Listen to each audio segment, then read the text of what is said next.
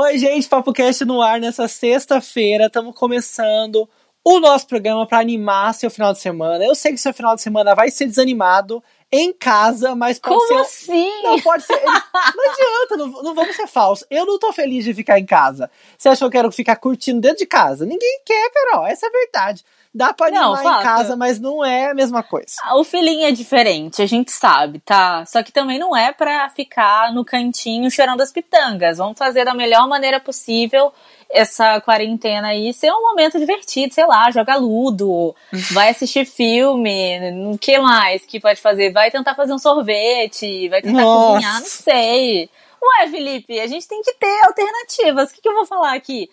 Ninguém mais fica- aguenta, ninguém mais sei. aguenta, Nin- mas é, ninguém ficar. mais aguenta. E o Ludo pode ser uma boa opção. Você riu aí, achou, ah, nossa, que, que, que coisa de velho, Quem jogo de tem tabuleiro, Ludo mas é casa? legal. Como que é todo Ludo? mundo tem Ludo, todo mundo pode fazer um Ludo aí. Eu vou fazer um tutorial, tá bom? Nem lembro o que que é ludo. E vou colocar lá no Instagram do PapoCast, porque o PapoCast não está só aqui nas plataformas de streaming, estamos também no Instagram, arroba o PapoCast. Se você quer conhecer um pouquinho mais sobre a minha vida ludorística, você pode entrar no meu Instagram, arroba Carolina Serra B, ou no Instagram do Felipe, conhecer todos os filhos dele, o marido dele. Os filhos estão dando trabalho para ele nessa quarentena e ele não tem muita habilidade, né, Felipe? Vou ficar por aqui para não expor a sua vida. Mas o Instagram do Felipe é arroba o Felipe Reis. É, gente, vai lá, fuça sobre a nossa vida e comenta o que tá achando aqui do Papo Cast. Dê sugestão de temas. Ah, manda mensagem pra gente. A gente adora receber mensagens de vocês. E eu quero que você mande lá no nosso Instagram um comentário que a gente vai adorar ler e ficar por dentro do que você tá achando. Bora começar? Vamos contar aqui um pouquinho de como que a gente. O que a gente vai falar no nosso podcast de hoje. No tema principal do dia, vamos entender melhor sobre a hidroxiqueira hidroxicloroquina. Tá todo mundo falando desse medicamento e a gente vai querer saber o que, que é essa, essa, essa questão aí. Essa questão aí, tá ok? Essa questão aí, tá ok? Ó, vamos falar também, já que a gente tá nesse clima, né, todo político, sobre o pior ministro de todos os tempos da última semana, que é o Ventralbe, né? E a gente vai relembrar aqui todas as suas polêmicas, afinal, o cara tem uma coleção para chamar de sua. Tem uma pessoa bem criativa na cidade de São José dos Campos, minha cidade natal, que tá vendendo queijo e entregando com drone. E tem música envolvida nessa história toda. A gente vai conversar com o Flávio Stabelli daqui a pouquinho. Ele é o empreendedor aí por trás de toda essa ideia. E vamos falar sobre a live da Marília Mendonça, né? Que foi histórica, bateu todos os recordes de visualizações. Muitos usuários, mais de 3 milhões e meio de usuários, assistiram simultaneamente a live da Marília Mendonça, mas também teve uma outra personagem no meio dessa live que chamou a atenção, né, Felipe? É, tem muita coisa, vocês vão saber daqui a pouquinho quem que é essa pessoa. É nem só uma pessoa. É mais de uma pessoa que chamou atenção na live da Marília Mendonça e vocês vão saber já já. Se você quiser saber exatamente um assunto aqui, você se interessou mais por aquele assunto, não precisa esperar a gente chegar até ele. Você pode entrar aqui na, na descrição do nosso episódio e lá tem o tempo exato em que a gente começa a falar sobre o assunto. Então clica lá que você já vai diretamente para aquele pontinho que você quer ouvir. Não se esqueça, siga a gente aqui no Spotify ou no aplicativo que você está ouvindo. Isso é muito importante, você seguir nosso, nosso podcast. Vai ajudar a plataforma a te mandar a notificação quando o episódio estiver no ar. E também siga a gente no Instagram, gente. É muito importante para a gente conhecer mais ainda vocês. E vocês dão essa moral pra gente. Indica pros amigos. Vamos falar então agora sobre o Ventralbe. Olha, gente, eu não sei o que esse cara tá acumulando, se ele gosta de acumular tantas polêmicas, porque parece que tem uma eternidade que ele já é ministro da Educação, né? Mas na última quarta-feira foi comemorado. Eu não sei se pode ser comemorado. Quem comemorou? Né? Comemorou, não sei. um ano que ele tá à frente do MEC, né? E, e aí a gente pensa nisso mesmo. Quem é que comemorou? Porque o cara tem tanta baboseira acumulada, mas tem tanta coisa. A última foi esse caso da China, né? Que ele envolveu a China e Maurício de Souza Produções. Você ficou sabendo disso? Gente, é cada pérola que esse cara, cara faz, né? Porque a gente, cada uma que acontece, a gente fica mais chocado ainda. E não só essa, mas assim, desde o começo lá, quando ele começou a, a, tomar posse do cargo, quando ele tomou posse do cargo, muita coisa veio acontecendo. Já teve polêmica com relação à plantação de maconha nas universidades, uhum. que olha, chocante. Teve também uma com relação a deboche com estudantes, movimentos estudantis, que ele sempre debocha dos estudantes, ele desrespeita a Uni. E se alguém é usuário do Twitter, vai lá no, no, no, no Twitter do Abram, Abram vai, Abram Vent, vai, sabe como Ah, sei lá, gente. É Abram, é Abram. É Abram White, o Instagram dele. E você nem acredita que é uma pessoa pública que tá tweetando aquilo, né, Carol? Porque é cada coisa, uma pior que a outra. A quinta série. E já que você foi pontuando aí todas as polêmicas, ele sempre fala mal do Paulo Freire. Ele sempre acha uma brecha no tempo dele para poder fazer isso, né? Sempre, sempre. Ele também é, bateu boca com muita gente lá no Twitter. Ele erra, né, concordância, ele erra também a escrita das palavras. E deixa eu te contar, ele é ministro da Educação. E não era para acontecer isso, né, gente? Entre ele confundiu Kafka com Kafta. Maravilhoso, maravilhoso. Sim, um, um, é carne e o outro é o escritor, né, gente? Uh, o melhor, se você com certeza, se você acompanha o jornal, você lembra dele com chocolatinho na mesa, dividindo chocolatinhos para tentar explicar os 30%. Verdade. Ah, esse cara é muito louco, muito louco.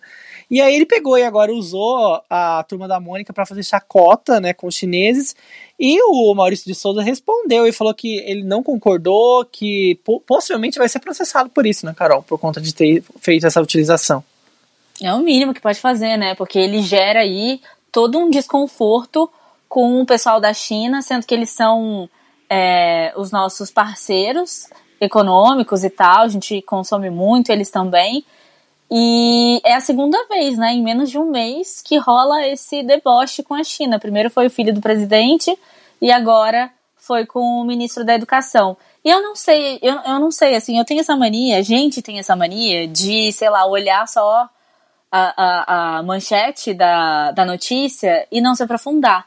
Eu não sei aonde eu vi, posso estar redondamente enganada, mas não teve um caso de que a, a, a China é, ia mandar algumas coisas. Eu não lembro se foi respiradores, mas acho que ia mandar respiradores aqui para o Brasil. Até que ele falou: ah, vocês podem mandar e depois a gente paga, alguma coisa assim.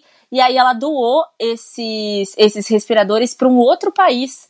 Teve alguma coisa assim. Então deve ter sido por conta desse desconforto. Né, em relação ao país que está simplesmente fazendo chacota deles. Complica, né, gente, a relação diplomática, sendo que tá vindo de uma figura pública, né? Não é qualquer pessoa, um youtuber, uma pessoa desconhecida fazendo piada, né? É um cara que tá na alta cúpula do governo, o Ministério da Educação é um dos principais ministérios do nosso país, junto com o Ministério da Saúde, Ministério do Desenvolvimento, são ministérios muito fortes e com muita importância. A gente sabe que educação realmente é a base de tudo. E vamos vamos ser sinceros, esse Weintraub tem tudo menos educação, né? Porque tudo que ele faz não me remete nada à educação. Lembrando também que eu acho que uma polêmica que foi assim. É, se a gente tivesse um ranking, olha que absurdo! um ranking para classificar todas as polêmicas do cara. Lembra que ele falou sobre a menstruação? A gente até comentou aqui, a gente é, teve um programa que a gente ter, iam ter... explorou bastante isso é, absorvente Porque duas, né, gratuito. duas deputadas estavam querendo que os absorventes fossem distribuídos de forma gratuita, né? Porque é uma coisa que acontece, você não escolhe ficar menstruada. E aí ele começou a falar que não sei quantos bilhões iam ser é, deslocados de um lugar para poder fazer isso e tal. Começou a, a incentivar os usuários do Twitter a transformar isso, a transformar a menstruação, que já é considerado um tabu, como uma chacota, né? Fazendo aí um desserviço para duas mulheres que estavam à frente, né, desse, desse movimento de tentar fazer com que os absorventes fossem distribuídos de maneira gratuita. Carol, a quinta-feira bombou demais no YouTube porque todo mundo só falava da live da Marília Mendonça. As lives dos sertanejos estão bombando muito, né, no nosso país. Cada uma que vem bate o recorde da outra e da Marília Mendonça não foi diferente. Foram mais de 3 milhões e meio de usuários ao mesmo tempo, ao vivo, assistindo a live. E no total, Olha, no total foi muita gente, porque eu já até perdi o número aqui. Cadê? Foi 30 milhões? Acho que passou 50 milhões, uma coisa assim. Já Caraca, confirmo, gente. isso. Já confirmo, porque o número muda a cada momento, né? Porque toda hora ali que, que cada tempo que passa, mais alguém lembra, nossa, eu tenho que ir lá ver o, o vídeo da Marília Mendonça e vai aumentando. Ela, assim, realmente Gente. ela bateu recordes.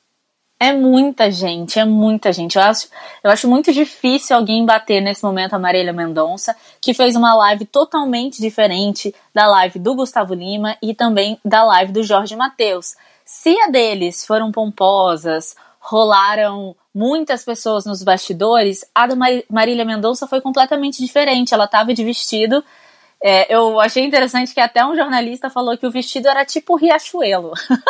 Não, gente, não era tipo Riachuelo, não. Na verdade, o vestido era patrocinado pela Riachuelo. Ah, é? Era não só o vestido, mas o chinelo dela era é. patrocinado também.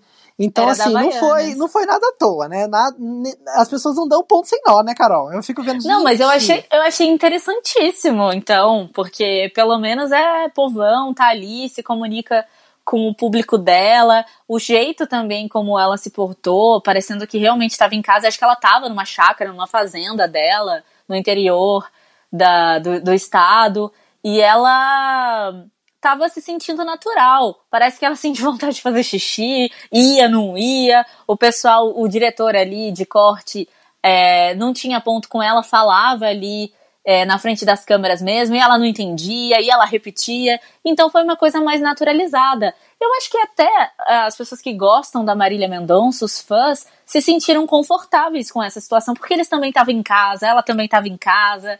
E lembrando que ela faz um, um, um tipo de show em que ela passa pelo Brasil inteiro, né? Em várias cidades que muitos artistas nunca nem foram. E distribui panfleto, panfletos é ótimo, panfletos. E daí no final do dia faz um show ali para aquela cidade e depois ela faz até uma música, estreia uma música naquela cidade, acho que chama Todos os Cantos. Então, ela conhece muito o público dela. E o público dela, por conta disso, é muito fiel. Além do que fala sobre toda a sofrência que todo mundo vive e tal. Então, acho que isso se aproxima muito mais do público que tá em casa, que tá de chinelão, que tá de havaiana. Que, e, e, ó, o que eu achei legal também foi que várias publicações falando que, ah, tô assistindo o show da Marília Mendonça e tal, todo mundo se arrumou para assistir a Marília Mendonça. Isso foi muito, foi muito divertido, porque as pessoas realmente esperavam já um showzão e tal, e ficaram mais relaxadas depois que a Marília entrou. Olha, a Marília Mendonça, a, a Carol é fã da Marília Mendonça, vocês viram, né, gente? Ela fala com propriedade. Eu amei. Não, mas é porque na rádio a gente sabe bastante, né, sobre a Marília Mendonça. Ela em toca 24 demais, horas de, de live, são mais de 47 milhões de reproduções no vídeo que ela fez de 4 Uau, horas, gente. São 4 horas ao vivo. Então, foi uma super produção, mas o show à parte ficou com os intérpretes de Libras, porque, olha, é muito legal a gente ver música sendo interpretada em Libras. Eu já fiz um curso de Libras e música é bem difícil Sério? de interpretar. Eu já te falei isso, você não sabia? Não, ah, porque você sabe que rola aquela coisa que eu sempre esqueço, sempre A sou memória, tipo, meu né? A Deus, né, memória. Você já fez um curso de Ado- Libras? é a Dory e foi do legal? Procurando Nemo. Também não assisti. Foi legal, foi quase um ano de curso. Eu aprendi algumas coisas, mas como qualquer língua, quando você para de praticar, você esquece algumas coisas, né, Uhum. gente? Então, Eu fiz na faculdade. então Hoje, eu só sei fazer batata frita. ai, Assim, amado. e oi. Mas é horrível, porque se você realmente não faz, você vai perdendo a prática. E é um curso que deveria ser, assim, mais é, expandido para todos os lugares, porque é tão legal quando você consegue se comunicar, né, das diversas maneiras. Muito interessante.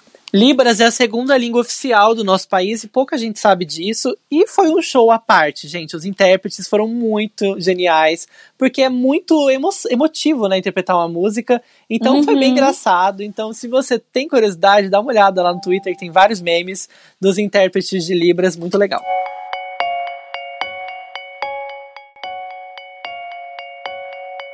Vamos falar então sobre jeitinho brasileiro, mas jeitinho brasileiro de uma forma bem positiva. Sabe quando as pessoas dão ali um- uma cara nova para o que já existia, tem que tem que ter um borogodó, né, para empreender no país. E é por isso que a gente vai conversar com um cara que ele teve uma sacada genial, que é o Flávio Stambelli. O Flávio Stambelli, ele teve uma ideia muito boa, porque ele faz várias coisas de mini empreendimentos e ele vende queijo. E por conta da pandemia, e até com uma ideia um pouco anterior à pandemia, ele decidiu começar a entregar queijos de drone. Olha, eu achei a ideia maravilhosa, muito boa mesmo, e a gente foi procurar ele para conversar com a gente sobre esse assunto. Primeiro, Flávio, eu queria saber como surgiu essa ideia, porque além de você entregar o queijo com drone, eu soube que também tem karaokê. Conta pra mim. No meio do mês de março, com a pandemia chegando, eu comecei a perceber uma dificuldade de venda. E que seria seria mais complicado vender, porque eu faço uma venda muito direcionada a empresas, não para as empresas, mas para funcionários em empresas, né? E então eu comecei a precisar ter uma ideia. Na minha cabeça rolava isso. Eu preciso ter uma ideia diferente, eu preciso fazer uma coisa. O que acontece? Eu tenho o drone como lazer e tenho a música há 14 anos, um grupo de pagode aqui em São José. O drone fui na casa de um amigo, um amigo falou: entrega de drone. Peguei o drone, comecei a olhar, pensar como que eu posso fazer isso. Na hora não tive a ideia, quando ele desceu, a gente começou a conversar e eu até falei da possibilidade. Ele pegou e deu uma ideia de como fazer para ficar seguro para o equipamento e para o cliente receber. Então a gente já fez, desenvolveu ali na hora e e deu certo. Faço algumas ideias, é, algumas entregas. A ideia do drone principal é, é divulgação. As entregas realmente acontecem, mas é para propagar. Karaokejo. Vi um carro, um vídeo na internet de um carro falando que é o carro cata velho. Aquele carro que cata velho e tal, né? Uma brincadeira e lembrei que a minha caixinha tem bateria, ela é a bateria, que eu poderia sair com ela no carro e cantar para os clientes, onde quando comprar um queijo podia pedir uma música e eu cantava. Assim, mais do que o queijo, eu podia levar um pouco de alegria e já unia o meu produto, entendeu? Uma coisa que viralizou e ficou bem legal.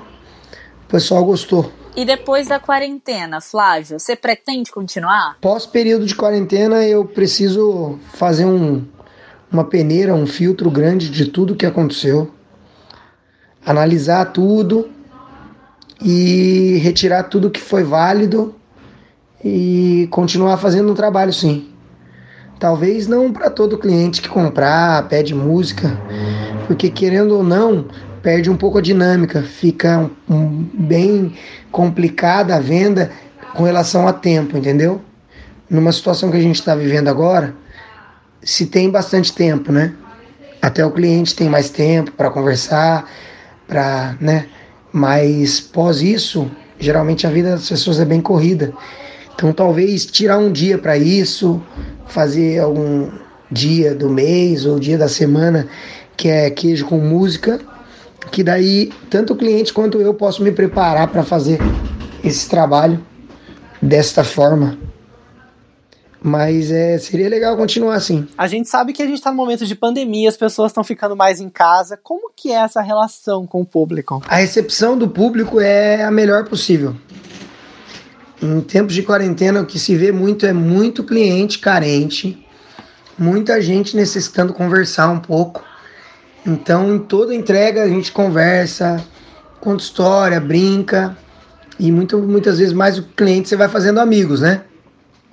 E aí é muito legal. Muita gente liga pedindo música infantil, porque eu tenho uma filha, então eu conheço bastante música de criança, sabe? E o pessoal viu eu cantando Frozen para uma menininha, e aí a mãe pede para comprar queijo só para cantar queijo, é, cantar a música para a filha dela. Então, pô, é uma energia espetacular. É uma troca de energias espetacular. Muito válido. E ó, quem quiser saber um pouquinho mais sobre o Flávio e seus queijos que são entregues por drone, é só mandar uma mensagem ou ligar para ele. O telefone dele é o 12 9 8320 01 60. É. Obrigada, Flávio. Se você é de São José dos Campos, dá para você até solicitar o queijo do Flávio aí e ter essa experiência de drone. Ai, eu queria muito. Eu queria muito. Será que chega até agora a Timbetar? Ixi, vai, vai, é muita gasolina, menina, pro drone.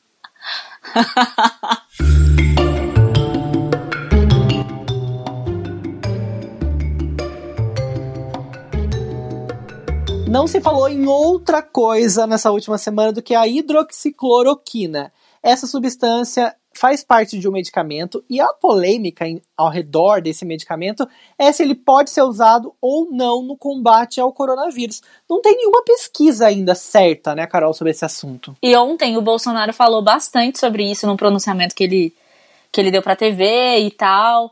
Ele. Eu, eu esperava que ele fosse falar de outras coisas, mas ele faz questão de falar sobre essa substância de nome bem complicado que eu nem vou me atrever a falar aqui, senão eu vou errar. Para entender melhor sobre esse assunto e conhecer mais sobre as ações da hidroxicloroquina. É isso mesmo, gente. Hidroxicloroquina. Hidroxicloroquina. A gente convidou o Dr. Fernando Bizarria, que ele é alergista, imunologista, para conversar melhor com a gente sobre isso.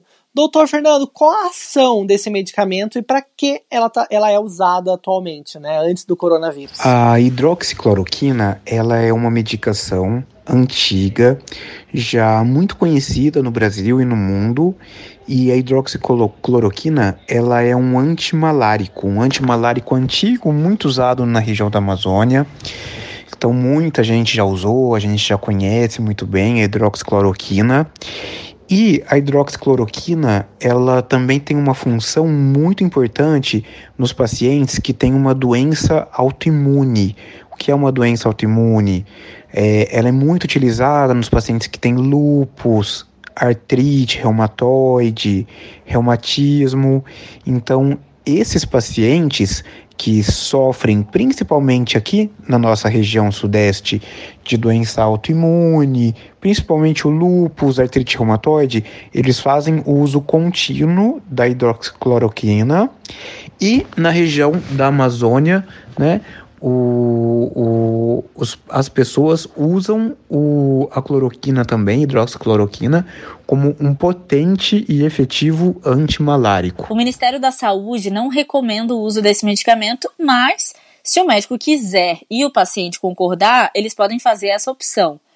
O que o senhor acha disso tudo, né? E se você faria esse uso, né? Em qual situação? O, a hidroxicloroquina, ela ainda está se, sendo feito estudos, é, estudos nos pacientes efetivamente que estão com Covid, com coronavírus, para ver realmente a eficácia. E mais do que a eficácia, é, é, é preciso ter, ter, realmente a certeza de uma não maleficência. O que, que é uma não maleficência? É você não piorar o paciente, não fazer mal ao paciente. Então, é, na verdade, ainda existem estudos em andamento com relação à hidroxicloroquina e o Covid, mas não foram finalizados ainda. É, então, por isso que ainda não é formalizado o uso da hidroxicloroquina para todos. É, efetivamente, né, no caso, se o médico quiser prescrever a hidroxicloroquina e se o paciente também concordar em receber, for de, de, de ambos as vontades, né, eles podem fazer sim. É, pode fazer, é, se for uma, uma opção dos dois.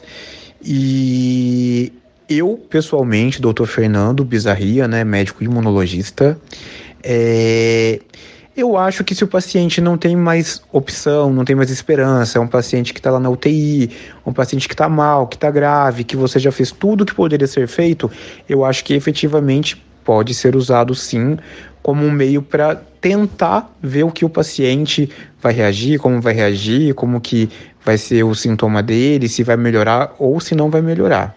Então eu acredito nessa situação sim. Doutor, o que você acha dessa nova opção, essa questão de diminuir o isolamento social, né, e reduzir a quarentena para cidades que têm mais leitos disponíveis de UTI? Essa nova medida, essa nova opção de diminuir o, o o distanciamento social, né, a quarentena, Isso é uma coisa que efetivamente é, o Brasil a gente tem que ter uma, uma, uma noção que o, o, o nosso Brasil é um país de, de extensão ter, territorial continental. Então, assim, ele é do tamanho de um continente. E eu concordo que nós temos que ver efetivamente regiões por regiões. Claro que tem regiões que estão muito mais afetadas, regiões que estão menos afetadas. Então, assim, não dá para a gente estipular uma coisa única para um Brasil inteiro, visto ter extensões ter, é, é, territoriais continentais, né? O Brasil tem o tamanho de um continente. Então eu concordo sim que tem que haver uma regionalização das medidas de isolamento, das medidas de isolamento social, é, das medidas de, de distanciamento, efetivamente. Por quê? Porque o, o, o, Brasil é um país de extensão muito grande. Então, nos lugares que realmente não estão tendo tantos casos, é, que, que, que tá tranquila a situação, tem leito de UTI, é, eles conseguem controlar eu acho que efetivamente pode se, se tentar isso aí como uma forma, uma forma de, de, de, de ver como vai ser o reflexo disso na população. E se efetivamente funcionar, até porque a economia tem que voltar devagar, devagar esse isolamento social ele vai voltando e vai retornando à normalidade. Então eu concordo sim com essa nova atitude, com essa posição. Bom, foi muito esclarecedor. Que bom que a gente conversou com o Dr. Fernando Bizarria. E quem quiser saber mais sobre o trabalho dele seguir o Fernando, o Dr. Fernando, nas redes sociais, pode entrar no Instagram, que é Fernando Underline Bizarria. É, bizarria é B-I-Z-A-R-R-I-A.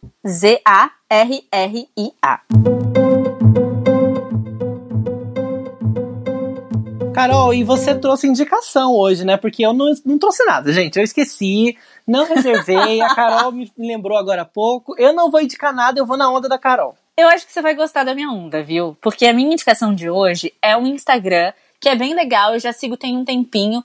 E eu acho que é muito interessante pra gente que tá nesse momento. E pra gente que já. A nossa geração, ela já é super ansiosa tem pitadas ali de depressão e a gente janta isso mesmo, como sempre. Essa é um fato. Ainda mais na, na, na quarentena, a gente se sente um pouco sufocado com tudo isso.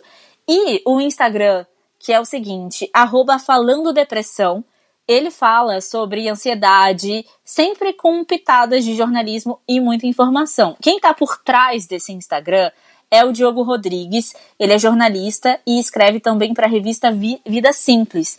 E é muito legal que ele põe a, a coluna dele lá também. O que ele escreveu, ele repassa algumas coisas para esse Instagram. Ele tem um contato muito direto com as pessoas que participam, as pessoas gostam de falar sobre saúde mental, ainda mais hoje em dia. Se antes a gente tinha um pouco de vergonha, hoje em dia a gente não tem mais. Então ele fala de forma simples, de forma muito clara. Por exemplo, ele tem algumas matérias sobre você ser produtivo ou não na quarentena. Eu achei essa muito interessante, porque ontem mesmo eu tava, nossa, eu preciso fazer isso, eu preciso fazer aquilo. Como a gente já falou aqui mesmo, Felipe, que a gente tem o nosso tempo, né?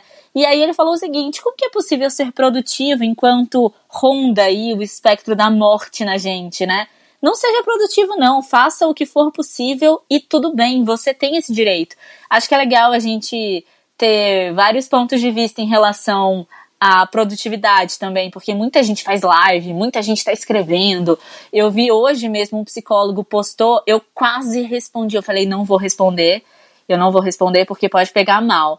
Mas assim, é, porque na, no calor do momento você tem vontade de falar várias coisas. Ele falou assim: se você não sai dessa quarentena sabendo uma nova língua, é, com, sei lá, tinha mais dois pontos. Com hábitos diferentes, você sabe que você realmente não quer nada da vida.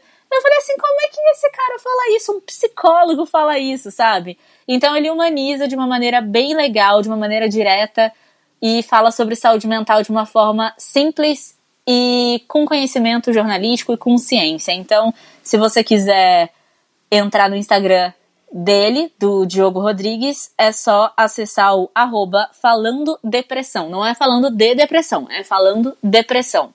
É muito legal, você vai conseguir explanar sobre vários assuntos lá. Arrasou, gente. E com essa indicação a gente finaliza o nosso Papo Cast de hoje, sexta-feira.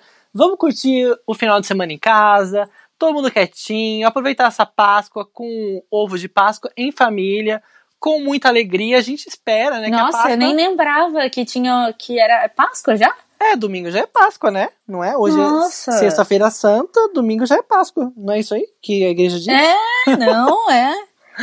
É muito Páscoa- conhecedora, né? E Páscoa é a ressurreição de Cristo, não é? Ou eu tô viajando? É, né? Páscoa não, é, isso nascimento? mesmo. É ressurreição, É né? um, é um momento de reflexão, um momento que os católicos usam pra, pra poder conhecer a, a, a si mesmo e tal. É isso mesmo. E eu acho que veio numa hora boa, né? A gente pensar sobre as nossas virtudes e até sobre o que a gente pode fazer pra melhorar. A ressurreição é morte e depois vida.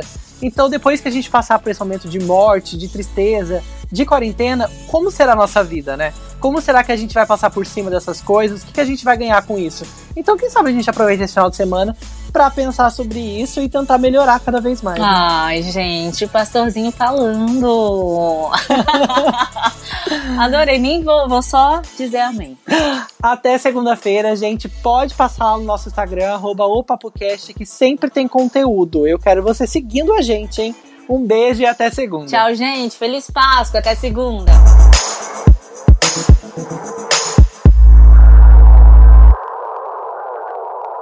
Tudo errado.